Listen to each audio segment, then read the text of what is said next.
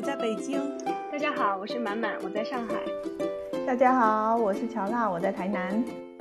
呃，像我在这边，主要就是我们家孩子现在到小学一年级了嘛，也是面临到很多英语学习的一个问题，也特别想想问问满满啊，就是说，呃，我们家孩子他是小在幼儿园上了两年，他是那个双语幼儿园，有半天是英文的。然后半天是中文的，然后这两年下来的话，我发现是最大最大的好处是它的词汇量很大，就是说他嗯嗯他知道很多词儿，嗯看到那个苹果会说，看到风扇会说，啊，然后也会说一些简单的句子，主要就是我跟他说一些简单的句子，他能听懂，然后去做或者回答是或者是不是。但是他自己的表述上，呃，简单的会表述，但是稍微复杂一点儿他就不能表述。然后幼儿园下来之后，我觉得，所以说，我觉得他的排序应该是听力是最好的，然后是口语是第二的，因为他能说一些了。但是他的那个读写是完全没有办法的，那个时候下读基本上是不能够读的，然后写那就更加不能够写了。然后现在通过半年，我教他那个自然拼读和一些呃书面的东西之后，他现在读能够逐渐呃读一些了，写也写现在对他来说是拼写是很困难的。虽然有自然拼读，但是我觉得小孩子，咱们说自然拼读就是找规律嘛，但是就对小孩子来讲，他真的很难去理解这个规律的东西。这这个完完全是啊，就是他的这个年龄段，其实他的。机械记忆的能力是比他的这个 逻辑推理要强很多，嗯，所以所以你让他你让他去直接背下来，哎，他可以可能背很复杂的东西，而是讲不出原因的。对我儿子可以背很长一段英文，然后很复杂的那种从句什么的，他都讲得出来。就是你你一直就是比如说每天晚上英文故事讲给他听，他真的很快就背下来了。我都不知道怎么会发生这种事，好复杂的。这个这个就就是这样子的呀。但是他会忘记的，就比如说我们小孩子在中班的时候排《灰姑娘》嘛，然后他自己只有两句台词，但因为他们天天排，嗯，他最后就能够把整个一幕剧全都背下来，因为他在听别人说嘛，然后他就整个一幕剧全都能背下来。但是到现在就一句都不记得了，更别说要利用其中的句子来交流了。你你不要太把，就是你太以为他现在说不出来，他就一定是全部忘记了。就是可以给你们分享一个做过的一个研究，就是发现小时候学过某种外语，哪怕后面哈就是完全放弃掉的那种，就完全没有碰过的人，嗯，然后当他成年了以后，再重新去学这个外语的时候，也比那种从小一点都没接触过这个外语人要学得快。对，就只是说他可能现在没有办法去去那个什么叫取出那个记忆，但但是不等于那个记忆不存在，或者不等于那种对非显性的这种这种能力不存在。嗯，所以我觉得还是有有有好处的。嗯，而且而且你确实，我觉得现在你不用对孩子就是要求太高了，他现在肯定没有办法说，呃。就很自如的表用英文来表达自己。我觉得他现在毕竟他才，呃，接触英语就是作为一个外语的环境，对吧？才才接触了也就两年嘛，对吧？对，应该是三年多，三三年多，对呀。但是他我觉得在中国最大的一个，嗯，一个局限就是我们我们在这边学英语的话，就完全是一个外语嘛。其实像包括我们自己去研究一些理论的东西。很多时候它都是二语，就基本上你能读到的大部分的文献都是关于二语习得的。所谓二语，就是比如说在美美国的这种拉美裔的，他要学学英语，其实他大环境是英语的，所以在这种情况下，其实他要去习得这种语言是相对比较容易的。但但是在中国的话，就中国是一个特别特殊的，就是英语，虽然说我们对吧，举全国之力都在学英语。但是整个的大环境是完全没有英语的，就就最多有点路标什么的，可能有点英语，但是真的就是你碰不到，很难碰到一个就是母语者可以很自然的交流，对吧？所以呃，这个环境太有限了，那我觉得没有必要对孩子提出就是过高的一个要求。我觉得本质上就是本质上这个语言这个东西，嗯，你还是必须要有交流，它才可能真正的产生意义。尤尤其是对孩子来说，就如果你只是想让他去通过一些考试，或者说让他去就是哪怕就就好像我们说熟读唐诗三百首，就你让他多背一些背一点东西，有一点积累的话，或者对英语有点兴趣，我觉得这是完全可以实现的。但你要说，就真的在这种像我们这种家庭里面，并没有母语者的这种环境下，对吧？不是那种呃跨国婚姻的家庭的话。你说真的要把你的孩子从小培养成一个双语者，我觉得基本上是不太可能的。但我觉得也没有必要把这个作为我们的目标呀。我有问我的那个嗯大学同学嘛，其实我觉得现在像我们北京的小学，至少我周围的呃所有的同事，嗯，现在念小学，我们有英语课，每每周两节，但是几乎我周围所有的我认识的人。他们都有在外面给孩子报英语班，所以说它的程度是远远高于课堂程度的，而且在所有课外班里面，英语和乐高是最贵的，所以我觉得这个对我们家庭来讲，真的是在英语上，不管时间还是金钱都投入了很高。但就像满满说的，我们是一个二语环境，你就感觉到你得到的正反馈很很少，就是对。很特别，你像现在 VIP Kid 什么的也都很火嘛，好像家长就觉得花了那么多钱报了班就就 OK 了似的，实际上它进度是非常的慢的。对，我我知道我有一个朋友，所以说他们的班也是五花八门，有一个是报的那种，他叫 Lily 英语还是什么的，就他就是嗯呃那个我知道提倡提倡那个嗯就外语思维，就是说因为我们都很痛恨自己是走应试教育过来的，就是。读读写还可以，但是，呃，听说真的很难。然后他他那个就是提倡一开始的时候，第一段的时候，孩子是没有教材的，就纯粹的听，纯粹的说，然后也不给他翻译什么意思，就让他自己去用英文来理解。嗯嗯，我那朋友的孩子现在小学三年级，我问他这个效果怎么样嘛，他就其实作为家长来讲，也不是特别满意。虽然他。自己很痛恨自己当时是义务教育，不想让，呃，不是应试教育，不想让孩子走这条路。但是几年下来，啊，他也是好几年了嘛，小学三年级了，几年下来投那么多钱，那么多精力，觉得孩子在输出方面是有问题的。就他现在可以去看英文版的动画片，但是他说说也不行。写也不行，对的，读现在也不怎么行，因为他没有教材嘛，所以说读这方面也也也不太行。但我当然我说你毕竟才小学三年级嘛，如果你真的是当初就下了这个决心，不想走应试的道路，因为走应试的好多就是去考剑桥什么的啊，然后对，那你就慢慢一步一步来。那我不知道满满对于这种教学方式是怎么个看法？因为这个就特别特别巧嘛，我之前在北京的时候，在一家那个少儿机构，我们就是呃对这个莉莉丝威英语有很多的研究的，呃也学习了他们的一些理念嘛，呃但是我我确实是觉得，就包括当时我的了解，就是那个方法呃有在一些孩子上面非常的有成效，呃但是也有很多孩子就是其实是效果很差的，所以就是再次回到我刚才说的那个问题。它只是一种方法论，它是一种理念，但是它绝对不是百分之百的有效，对所有人都有效。而且它为什么说语言研究这个东西就是太复杂了？就是因为它涉及到的变量太多。嗯，比如说你可能觉得这两个孩子他都是同龄的，他都同一个班，或者你觉得他们两个应该就是一回事，但其实你真的不知道他父母是什么样子，嗯，对吧？他平时能够接触到的一些东西是什么样子？还有更重要的，这个孩子他天生的。这个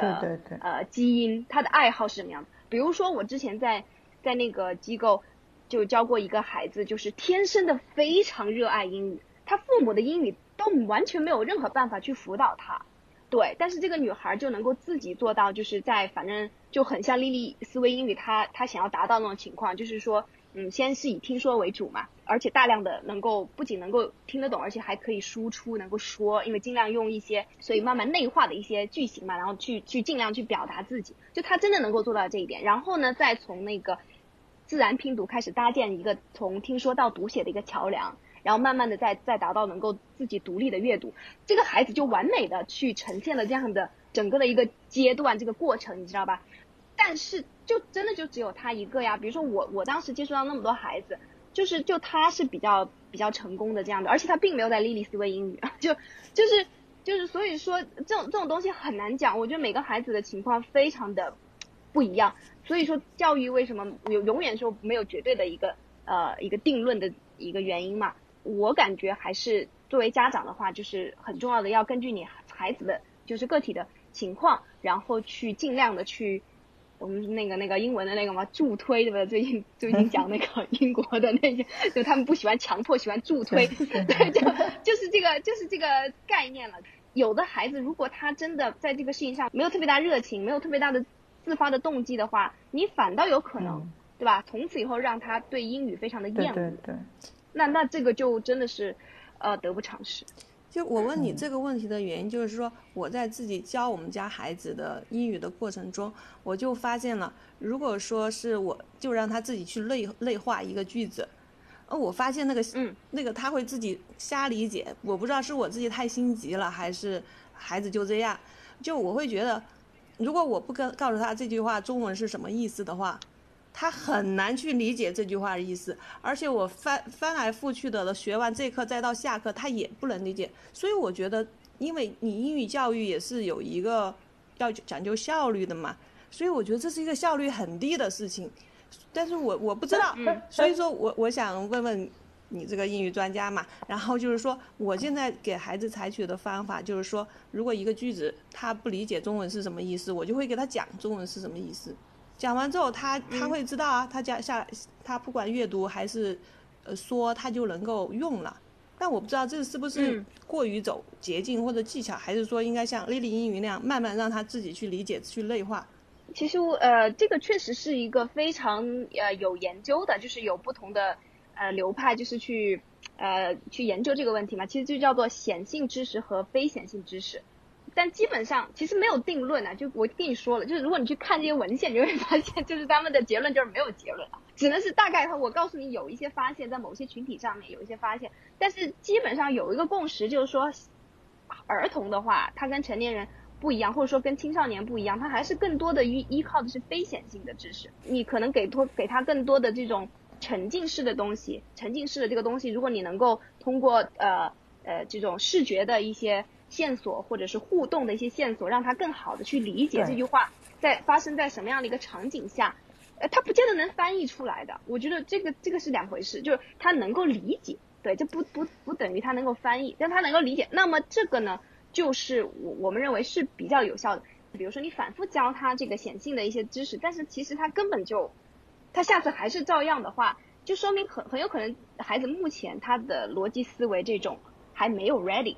啊，你你你在教他这种反复教，可能也并不见得就非常的有用，所以我觉得要反思两点，就第一点就是说他始终不能理解的话，那你在想是你是要他去翻译而不能理解，啊，那有可能你的这个啊任务本身是不是不太恰当？另外一个就是，呃，是不是这个句子确实太难了啊？那有没有可能你先去让他更接触一些跟他的生活比较贴近的？是不是更好一些？所以我觉得就这两点需需要反思吧。嗯，我我我认识一个女孩，她她之前是在香港，她就说她在香港的时候就呃，因为她在香港念大学，然后她就在念大学的时候就是会就是出去当外教，然后她就说当时有一对澳大利亚的夫妻就就请她，然后就是每天去她家陪她女儿玩两个小时。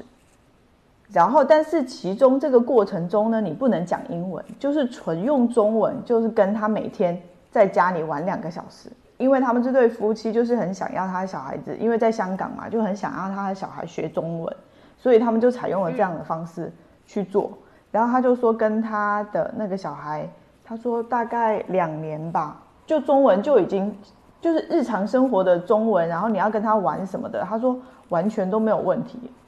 然后他是多大多大去的呢？小孩子只有几岁，好像五六岁吧。一般就是说，比如说七岁之前，就是有有也是大数据的研究嘛，就是说七岁之前移民的孩子的话，基本上就是可以达到我们说的双母语的类似这种情况。对，他的两种语言都可以达到呃同样的非常高的。但是也有研究去去说，就是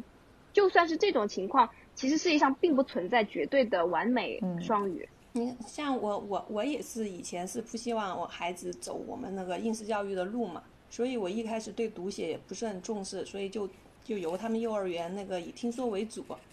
嗯，而且我觉得每天半天的英语听输入量，其实他们说的机会可能很少，因为毕竟一个班三十个孩子嘛，但是听的机会那是老师是一直在不停的说的，那老师也不用中文的，他半天完全没有中文，全是英文，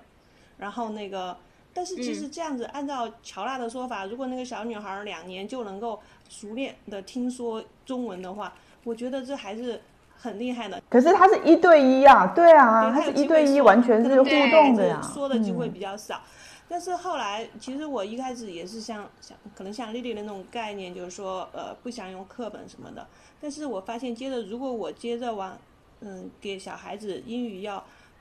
更高一些层次的话，那真的是要上读写的。因为首先，我希望他能够自主自主的去阅读一些绘本，就就哪怕是很简单的绘本，那他他就他他就会他就必须得会认会认字儿了，就得去读。然后，而且包括教材要往下用的话，可能在读写方面都得上去。所以说我我就自己把读写给他加上去了。但很快的，其实半年，他因为他那些词汇他都会说嘛，就是半年他他这些词儿他都会读。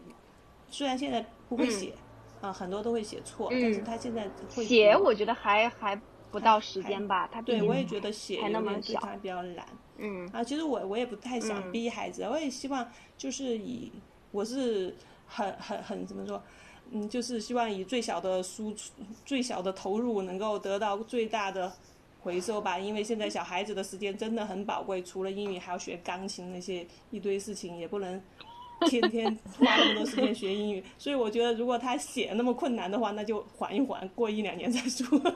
嗯，语言真的是特别特殊的一种技能，就是一方面它肯定是一种技能，就是说它会有一些嗯更有效的学习方法，然后有很大的练习和经验的成分，会对它的提升有帮助。但同时，语言它又不完全是一种技能的，它很多地方跟我们说学琴。学体育是不一样的，比如说你说任何一种技能的话，它都是从某种显性的知识开始的，啊，对啊，比如说你学钢琴，他先教你啊，这个是哆来咪，然后你的手要怎么放，然后一步步的都先是显性的知识，然后通过你不断的练习，然后内化成了一种自动化的一个技能，肌肉记忆。但对，对，但是语言它有一部分这样的成分，但是它不完全，所以它跟每个人的大脑的结构。哎，然后他所就是处于的一个发展阶段，然后他的生活环境，他的心理状状态，整个整个的，就是各种因素都有都有关系，所以你很难说有什么唯一正确的一个学习的方法，其实就是这个样子，真的就是只有最适合的，没没有没有最好的。那那我觉得这样 little fish 的话，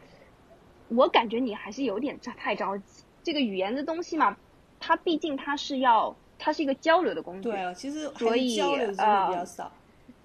对，所以比如说你你让他用用句型，就是你在家里面做这种句型替换练习，其实我觉得是非常没有意义的，你明白吧？就它不是一个 交流的场景。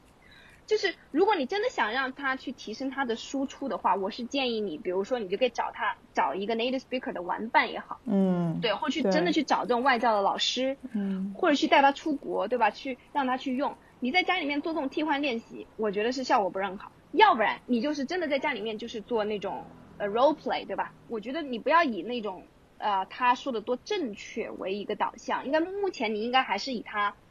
能够说嘛。然后但是你可以你可以纠正他，但是你要知道呃孩子如果他没有 ready 的话，他你纠正再多遍是没有用的。我 就是有一个特别经典的例子，就是一个语言学家他就记录他想要去纠正他孩子的一个。呃，大概就是 the other 和 another 这两个，不是我们经常也搞混了。就他的女儿就是这两个也是搞不清楚啊。然后的话，他就记录了他们整个对话的过程。然后那个语言学家就是就纠正他好多次好多次。好，然后也让他反复说了，孩子终于说对了。然后说对了以后，然后孩子就再来问，好，那么那个。The others 不，就到最后，最后就是用的时候，他又又又错了，对吧？对呀，我也我也觉得他孩子他的那个思维发展没有到那个阶段的时候，其实你你就怎么样再去纠错，他就是他改不过来的。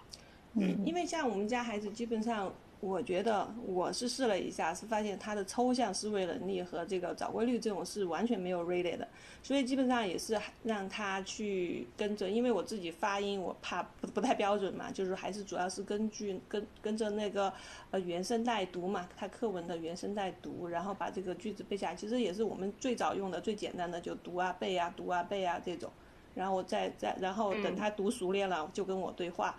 然后那个我们设一个场景，我们俩进行对话。我觉得就是他他会有时候你会很惊奇，他的用法很很很精准，但是有时候又是完全是乱的。就同一个语法，可能他在这个句子里用的很精准，在那个句子里面完全是完全是乱的。对啊，对啊，因为他现在根本就还没有内抽象出一套语法呀，他完全就是属于一种非显性的一个知识的状态呀。对啊，但我觉得他，他至少跟我的区别来讲，我觉得已经很明显，就是他不怕说的。就刚刚那个乔拉说的，可能就是过了四六级还是出过不了，就主要是比较那个 内向，不想不好意思说。但是我觉得至少在他们这代里面完全没有这个问题，他他都会觉得他他英语很厉害，他会不管语法是什么都会说。是说像像满满说的，能够找一个 native，如果我。我家对面住住的就是一个外语小孩，当然好啊，毛毛可以过去跟他讲教中文，他教英语，但是没有这样的条件嘛。嗯，其实现在也也还，我觉得还算多一些吧。就是比如说你找那种，嗯，淘宝上面去找一个口语陪练，啊，当然就是对小孩子来说会难一点，对，就是确实是这样。但是我我真的是觉得说。嗯，如果完全没有这种真真实的呃交流的场景的话，其实是不太可能说你的口语有多么大的提升的。嗯，就我自己的感受也是，以就是自己的经历也是一样的。我是四年学了英语专业，然后也是跟那个 Little Fish 一样的，我非常讨厌英语角，就是倒不是因为说我觉得我真的说不出来，是觉得我觉得根本其实没有特别。学到东西，你来来回回就是说那些，嗯嗯，就是每次都是跟新，就是新的人说，就是来来回说那些，对，所以，我那个时候我有就是呃有有看那个老友记吧，我觉得确实对我的口语的积累有一定的帮助，但是真正你要在说的时候，还是要不断的多说才会有效果，所以那个时候呢，会跟那个室室友然后搭伴，然后我们就每天 就是就两个人就一起一起用英文聊天，就是聊一段时间，我觉得那个活动还是很有帮助。然后到后面工作了以后，有一段时间是会经常需要跟外教一起交流的。那段时间我觉得也是非常有帮助，我就会觉得每天我都会学新的东西，就每天我都会学到一个新的表达，而且都是就是在这样的一种场真实的场景下学到的表达，那个东西真的是会非常非常有帮助，就会发现这种句子很好用。对，然后所以我就觉得也是在在真的去跟他们交流的过程中，我是口语上的另外一个台阶。是的，所以我我自己反思一下的话，如果说真的完全没有这样的一种交流的机会，呃，还是会肯定肯定也可以进步了，只是说你要说有呃达到你你非常理想的这种情况的话，嗯，我我觉得还是比较困难的，嗯嗯，对啊，那那那那有个问题我就想问妈妈了，就是说你看现在如果说我们要去找一个那个可以给孩子那个孩子也好，成人也好，就是。练英语的这种机会啦，就是说现在线上也有很多产品嘛，然后价格差很多的。比如说，对于一个找找欧美级的一个老师来说的话，可能价格是找一个比一个找菲律宾的价格的三三三到四倍。就是你怎么看待，如果是找菲律宾级的英语老师和找那个欧美级的英语老师，这个对你的口口音啊，从成人来讲和从儿童来讲有多大的影响？啊，其实这个也是有人有做过一些研究的，就是说小孩子没有我们想象的那么容易被周围人的口音影响，他会其实做出选择，就是小孩子的口音其实某种程度上说也是一种一种选择，就他在心理上面更倾向于哪种口音的话，他是他是更有可能去，就如果说他两种口音的这个叫 exposure，就是他的这种环境都是类似的话。那么他是更有可能就是他自己会做出选择，但如果说他就是整个的环境里面就是以某一种口音为主的，他听不到其他的口音的话，没有办法去选择的话，那那肯定是会会受到那个影响的。所以说，如如果说是一个就口音不是那么严重的一个，嗯，比如说菲菲律宾的老师的话，其实我觉得完全不用太担心啊，因为其实现在有很多的菲律宾的老师是，呃，语言很好，而且也特别善于跟孩子就是沟通的。就所以我觉得你要看，就多方面的去考察，口音并不是唯一的一个元素啊。当然你不排除会有一些口口音特别重的，那可能就会影响到孩子的理解，就他们的交流会有障碍嘛。台湾这边他就有规定，他们是有就是有规定说他们要请的，比如说幼稚园，像我儿子去上的那个幼儿美语课，他们就是有规定，他们只能请五个国家的老师。比如说，就是英国啊、澳大利亚、美国、加拿大，然后还有一个什么，好像是南非，就是他们是有指定，他们是有指定国家的，就是你只能聘请来自这几个国家的老师。这个有点政治不正确的。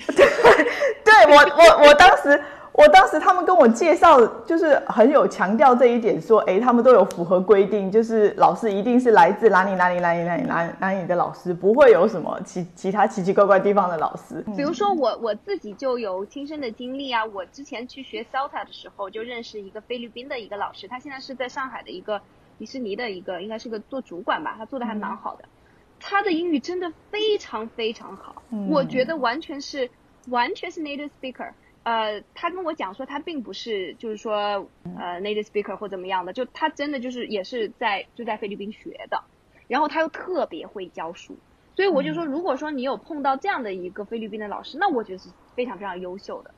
就如我觉得国籍确实不能完全判断，你可以看他的雅思分数嘛，你也看他的托福分数，然后然后你还可以看他有没有这种教师资格证。其实我我觉得 CELTA 是一个蛮好的一个一个证书。因因为我我有这个困惑的原因在于啊，就是我自己来讲，如果跟我对话的人是一个，比如印尼人，比如说是印度人，我的英语跟他说的是越说越烂，你知道吗？然后如果跟我对话的人是一个澳大利亚人或者是一个美国人，我英语越说越好。有一次我跟那个 一个澳大利亚人说嘛，然后因为我们是谈谈工作啊，就是用的词儿其实已经很专业了，要谈到商务上很多事儿。后来他就问我，他说你是留学的吗？我说不是啊，我他说那你英语怎么说的这么好？我说我就是在那个就是在国内学啊，就是大学里学的嘛。啊，他当时就很吃惊，还有说好，我我我以为你是出国留学的啊，我就是很生气啊，我我想我托我托福十八分的人简直经不起这种恭维，你知道吗？其 实其实所以所以我觉得有的时候我们可以换一个角度，就有时候我们看到自己。小小孩子，而且还有被周围的一些家长可能带着，就会觉得非常容易焦虑嘛。但你想想看，比如说，就拿我来说，我应该准确来说，小学应该没有怎么学过英语。对我们那个时候好像差差不多得初中的时候，对吧？对我小学时候没有怎么学过英语，家里面人也没有也没有说要提前启蒙我。一开始的时候我也蛮有口音的，我觉得我语音语调并不好。我们大学有纠音的课了，但是就是慢慢慢慢的是一个缓慢的过程。然后毕业，毕业以后我也从来没有留过学。但你就会想说，那既然我们是其实这样子的一个情况，也可以把语言学的挺不错的。尤其是像 Little Fish 的话，它都不是英语专业的，你可以学到这种这种程度，你有啥好担心的，对吧？为为什么就是说，我付出了多少精力？我不希望我孩子到三十多岁了之后，英语才能够突破听说，然后能够跟外国人正常交流啊。但其实你你也要看，就是说这个他有没有这样的一种需求嘛？比如说他小的时候，比如说他整个的小学阶段，他没有要跟外国人交流的需求的话，他有必要搞那么好吗？你搞那么好，对对吧？锦衣夜行，根本就没有人能够欣赏你。哎，你说的这个，你说的这个特别有，我跟你说个事儿，就是一开始我们家小孩儿啊，他他他上英语课，然后他们老师。就来找我嘛，就说要跟我反映一下情况。就我们家小孩在英语课上从来不跟外教互动，外教一旦让他，一旦让他那个回答问题什么的，他就就把脸瘪到一边，然后就不搭理人家。然后后来我就去问他为什么，他他也不说，他说我不我不愿意，我我我就不敢说。然后我就想，是不是那个因为幼儿园的班比较大啊，就是老师对他的关注比较少，我就带他去线下班，就那种呃嗯一个班儿就四个孩子五个孩子的那种。然后想那个，然后去试听课，然后我发现前面前面四个孩子都跟老师说到他那儿，他头就别过去了。后来我就问他到底是为什么，然后他跟我说他不会，实际上是他不会。然后我就我在家里教他嘛，然后现在就上课特别积极发言，因为他现在程度比比课堂的进度快嘛，所以说，嗯，其实我觉得在这种事情上，如果你那个教育实际上是不太公平的。你想一个课堂上，嗯，呃，大部分孩子是在外面，不管是家长教也好，上上机构也好。他的程度是高于这个课堂程度，就是老师现在，比如说拿个图片让孩子来说一下，我们家小孩就直接就就就很很很爱说，因为他都会说嘛，现在的程度都会说。如果你你的进度没有跟上的话，你甚至你在课堂上发言的机会都比较少。从另外一个角度来看，这个是因为孩子的性格是这样子的，就有的孩子他的个性可能就不是这样子，他不会说他也可以乱讲。就是他，他也会跟跟别人一起，就是吼的，就是对吧？自己说的啥都不知道，自己说的很开心。所以我觉得最后的结论也是家长必须要根据你根据你自己孩子的情况，对。所以我觉得对孩子有有密切的观察，这是非常重要的，对吧？对。发发现他有这样的一个现象，然后就有针对性的去辅助他。但我觉得不见得每个孩子都需要这样的辅助。像我儿子就刚好相反。他就是属于那种课堂上非常安静，老师不 cue 他，他就是不会讲，他就不会主动讲的那种人。但是他所有的都知道，他就是老师教的他都懂，他都知道。然后但是老师不 cue 他，他就是完全不会讲，就任凭他的同学就在旁边那个就是讲的哇，那个声音超级大，然后他就安安静静的坐着。然后我我经常在外面，我就在想说。那个东西明明就是他会的，他为什么就感觉好像他在那个课堂上就是好像什么都不懂什么，然后但是老师只要一 cue 他，他都可以讲得出来。就是同学经常那些家长都跟我讲说，说你儿子也太酷了吧，就是我觉得真的每个小孩子的个性真的差很多。嗯，还有还有包包括说就是像莉莉丝薇英语的话，他们也会强调一个东西，就是沉默期嘛。对，这个这个也是一个语言习得的概念了，就是认为说，比如说，如果你都是靠听为主，然后沉浸式的，就完全不教的，然后沉浸式的这种呃学习的话，一般来说，孩子他会学会有一个沉默期，他是完全就这个阶段他可能就完全懂，对，他就完全不讲，他就完全不讲，然后忽然过到了某一个临界点之后，他就会开始爆发，他就他就会说了，嗯，对，所以就是嗯，其实孩子有的时候不说或者他。持续的犯某一个错误，他持续的 get 不到一个语法点，其实很有可能就是他的一个发展阶段。嗯，也没有什么特别特别担心的，就只要你持续的给他进行可理解的，然后有意义的输入的话，那么这个对他的语言习得是肯定有帮助的嘛。对你说到这个可理解的输入，然后我我我也想问一下，就是比如说现在呃还有一种英语培训机构是直接用美国小学一年级教材的这种。然后也是由由美国的老师来讲，当然他已经尽量的把他的语言简单化了，但是毕竟他是有那个教学任务，而且他是跟美国一个水平的，他的语言来讲，就是比较还是比较难的，因为我们现在小孩一年级水平肯定达不到美国小孩一年级的那个水平嘛。像这种，嗯，比如说，嗯，我们是如果是采采用的是那个。呃，可以可以反复听的这种视频的话，就是是每句话老师讲的，让确保孩子理解了再往下进行，就是说没理解的情况下，我们倒过去再听一遍，还是说你就让小孩先不打断他的把这节课听完？呃，其其实这种的话，一般是现在会认为是属于这种呃叫做 content based language teaching 嘛，其实是用语言。作为工具来教你某一个东西，对对对，比如说教你一些，对呃，在教语文的话，那就是直接是语语言了。一些比较典型的例子是教，比如说教科学，呃，就是教基本的认知嘛，啊，比如说就是了解一下花花草草，然后动物，但是它并并不是说只是让你去记那个单词，嗯，它让你去认识啊，就是是一种认知为一个一个目目的，然后语言只是一个媒介的这样的一种学习的方式。那这种一般会认为还蛮有效果的，但是它它的有效就是建立在我不是把语言作为我的目标的这个时候，嗯嗯嗯，我就是要把认知作为目标的，嗯，所以说我觉得你如果在这个时候希望他理解到老师的每一句话，我觉得这个有点偏了。其实他就应该是理解到老师要传递的那个知识，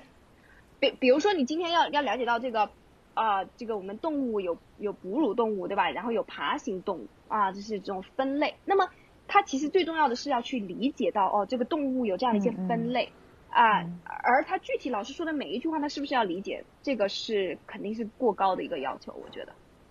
那那如果是。老师是用英语来教语文呢？那教语文的话，就是说一般如果是小学生的语文的，就是美国小学的一年级的语语文，那就是 phonics 自然拼读。它它也会开始涉及到那个语法点了，单数、复数啊这些嘛。另外，它除了除了这些除了这些以外，他会有那些。呃，实实际的，比如说让小孩子拿一张照片出来，跟小孩子说你你喜欢什么呀？或者说你暑假去哪儿了呀？呃，你外婆家干了什么事儿啊？但他表达没有我那么简单啊，有时候他句子会稍微复杂一点。当他问小孩这些问题的时候，有时候他语速比较快的情况，小孩可能听不懂。这种情况下要管还是不管？所以我就觉得说你要你要明确一下你的目的是什么。我觉得在这个时候你说你要你的目的是要让他理解到所有的话，我觉得是不太现实的。就是比如说他讲这张照片，他肯定是有一个教学目标的，比如说就是要去了解家庭的构成，对对吧？比如说是这个样子，那么他会有一个教学目标，就是说到这个课程结束的时候，孩子能够说出世界上有各种不一样的家庭，有的是大家庭，有的是小家庭，有的是核心家庭，有的是那种。叫什么同性恋的家庭，就是有因为有有有很多那个我我是看到很多美国的小学教材，他会非常重视这种多元包容嘛，对吧？就如果说是这样的一个目标的话，那其实在这个课程结束的时候，如果孩子能够回答你的一些问题，比如说是不是在有些地方一个家庭里面有两个妈妈呀，对吧？就如如果说是他可以回答你这样的一个问题的话，那就说明他其实理解了这个概念。哎，他其实他就学到东西，而且他增长了见识，嗯，但同时他稍微积累了一点点词汇，或者是稍微积累了一些语言的东西，但不见得他就能够把老师所有的话复述出来呀。嗯，我觉得这个就不是复述，其实复述就像那个，嗯，乔娜说的，他听 TED，其实 TED 你听懂了跟复述出来是两码事儿。就你哪怕中文，你把一个人听懂了一一长串，然后你再复述一遍，都是很难的嘛，这都是一个专业技能的。对，嗯。对于孩子来讲，他可更难做到复述一遍。我只是说，他有时候可能会听不懂。老师比如说在问一个问问句，他没有反应，他没有听懂老师的问题，这样很正常啊。如果你可以做到，比如说你把这个问句用更简单的方式，再去重新组织一下，再问问他，如果如果他能听懂的话，相当于你可以充当这样一个助教的角色。对啊，对，我觉得就是助教，因为我自己的那个可以的呀。对啊，因为其实我为什么比较喜欢那个美国的那个课堂嘛？因为我也自己有有自己在研究嘛。比如说，呃，牛津的教材，牛津的教材就是作为一种完全作为一种二语的教材嘛。它从词汇，然后从句型，然后到语法，它是一个二语学习的教材。但如果你是用的美国的 Wander 或者是 Rich 的话，这个是属于美国自己的教材。他他所在乎的点就不太一样，他语法并不占很大的比例，他更大的比例其实他是在学语文嘛，他的目标是每个单元下来小孩子会有一个写写作的 project，所以他会有思维导图啊，有有这种，比如说给你讲什么 setting，你在读一个文章的时候，你要理解它的那个时间地点，你要把它你要做你的 T chart，把它的 setting 给弄出来，啊，就就他是其实已经开始用这些工具来最。我觉得最多最最重要的培养目标是读写，就是你将来能够读出很很复杂的文章，然后你要能够理解写实的和不写实。哇，我觉得他们真的是，我觉得我们小学小学一年级哪有学这些啊？他他们现在就必须要去理解一个写实的文章和一个不写实的文章，就小说 fiction 和 non-fiction 文章的区别，然后写出，然后归纳出不同的点。我觉得这个对条理性思维培养是很强的。我我觉得这个教材不仅是学语言。那他他更多的是学一种思维方式，可能是我们汉语的太复杂了，所以在一年级的时候学认字儿的时间都不够，没有还没有机会去去学这么复杂的那种文章分析或者是写作。一年一年级主要是认字儿，对。啊，反正这对于这种教材，我觉得真的是觉得很有用吧。就是说，因为将来对于孩子的语言更高阶段，肯定不是说日常听说了，就主要还是将来是能读写去欣赏一些嗯很很好的文章，对不对？然后去自己。反正我我是是我我是之前我们的那个培训机构有尝试用那个美国的教材，因为美国教材非常多嘛，每个州它可能都不一样。然后我就发现一个非常有趣的现象，就是到三年级就是一个巨大的一个鸿沟，啊，基本上我们三年级是没有办法同步了，就前面一二三的话差不多，因为其实他们也会有大量的内容是在讲 phonics，所以它的它的那个文本的难度都不会很高。嗯，虽然它。会确实从一开始就会引入这样的一些概念，比如说什么基本的科学探索的步骤啊，比如说提出假说呀，然后做实验呐，对吧？就是这些都是他们很强调的。但是总体而言，它的呃文本的难度不会非常的高，对。但是，一到三年级非常不一样，就是有有点像是就真的就是很长了。我觉得让我们的高中生来读，不见得他能读得非非常的好。如果英语不认真学的话，就因因为它是毕竟是母语啊。那就是如果你从词汇量的角度来说，一个学龄的，就是大大概就是说六岁左右的孩子的话，我们会认为他的词汇量，就母语者的话，它词汇量是可以达到五千左右的，因为按照是一年一千的词汇量的增长来算的，就是一个母语的孩子。嗯，所所以说，你说你一个非母语的孩子，他真的能同步吗？我觉得为什么一定要同步呢？我觉得你听过这个笑话吗？就是有个人问，就是我的孩子，呃，六岁，英语词汇量三千够不够？然后别人说 在美国够了，在海淀不够。对，三千的话，它的运用效果会很好，因为它是听说的词但是我们孩子三千的应用效果不太好。其实我像我作为教书这一行的，我们会天天要去反思的一点，就是说没有任何的教材是完美的。你每次你再去选用一个教材的时候，都一定要去做合理的，呃，我们叫 adaptation，就是改编嘛，对吧？所以我觉得 Little Fish，你这边你你完全没有必要，就是说你一定要把它最后一滴剩余价值的把它榨干。其实其实其实你没有必要抱着这种心态，就是。我觉得完全可以很放松一点啦，就是我学到学到的我就学到了呀，对吧？然后那个，因为因为肯定只要是可理解性的、有意义的输入，对他来说肯定是有帮助的嘛。你只要自己设定一个目标，一个合理的目标，然后他你可以去检验一下他是不是达到了，然后，就差不多。而而且确实要知道，就是输入的输出的能力不是那么快起来的，肯定要耐心一点的。其实就是说，因为我自己教他有半年的时间，之前幼儿园的时候是完全交给学校，自己也没管。因为我刚开始是很佛系的，觉得小孩子童年不应该有那么多的学习任务啊。然后那个，但是这个转变起来是会非常快的。但是这这半年的那个效果，真的是他给我的正反馈很很很好嘛，所以我的积极性也很高啊。他那个一开始。嗯，完全不能自主阅读嘛。然后现在很喜欢自己去读那个牛津树，牛津树，我哎，我觉得牛津树那个阅读真的很好。就是，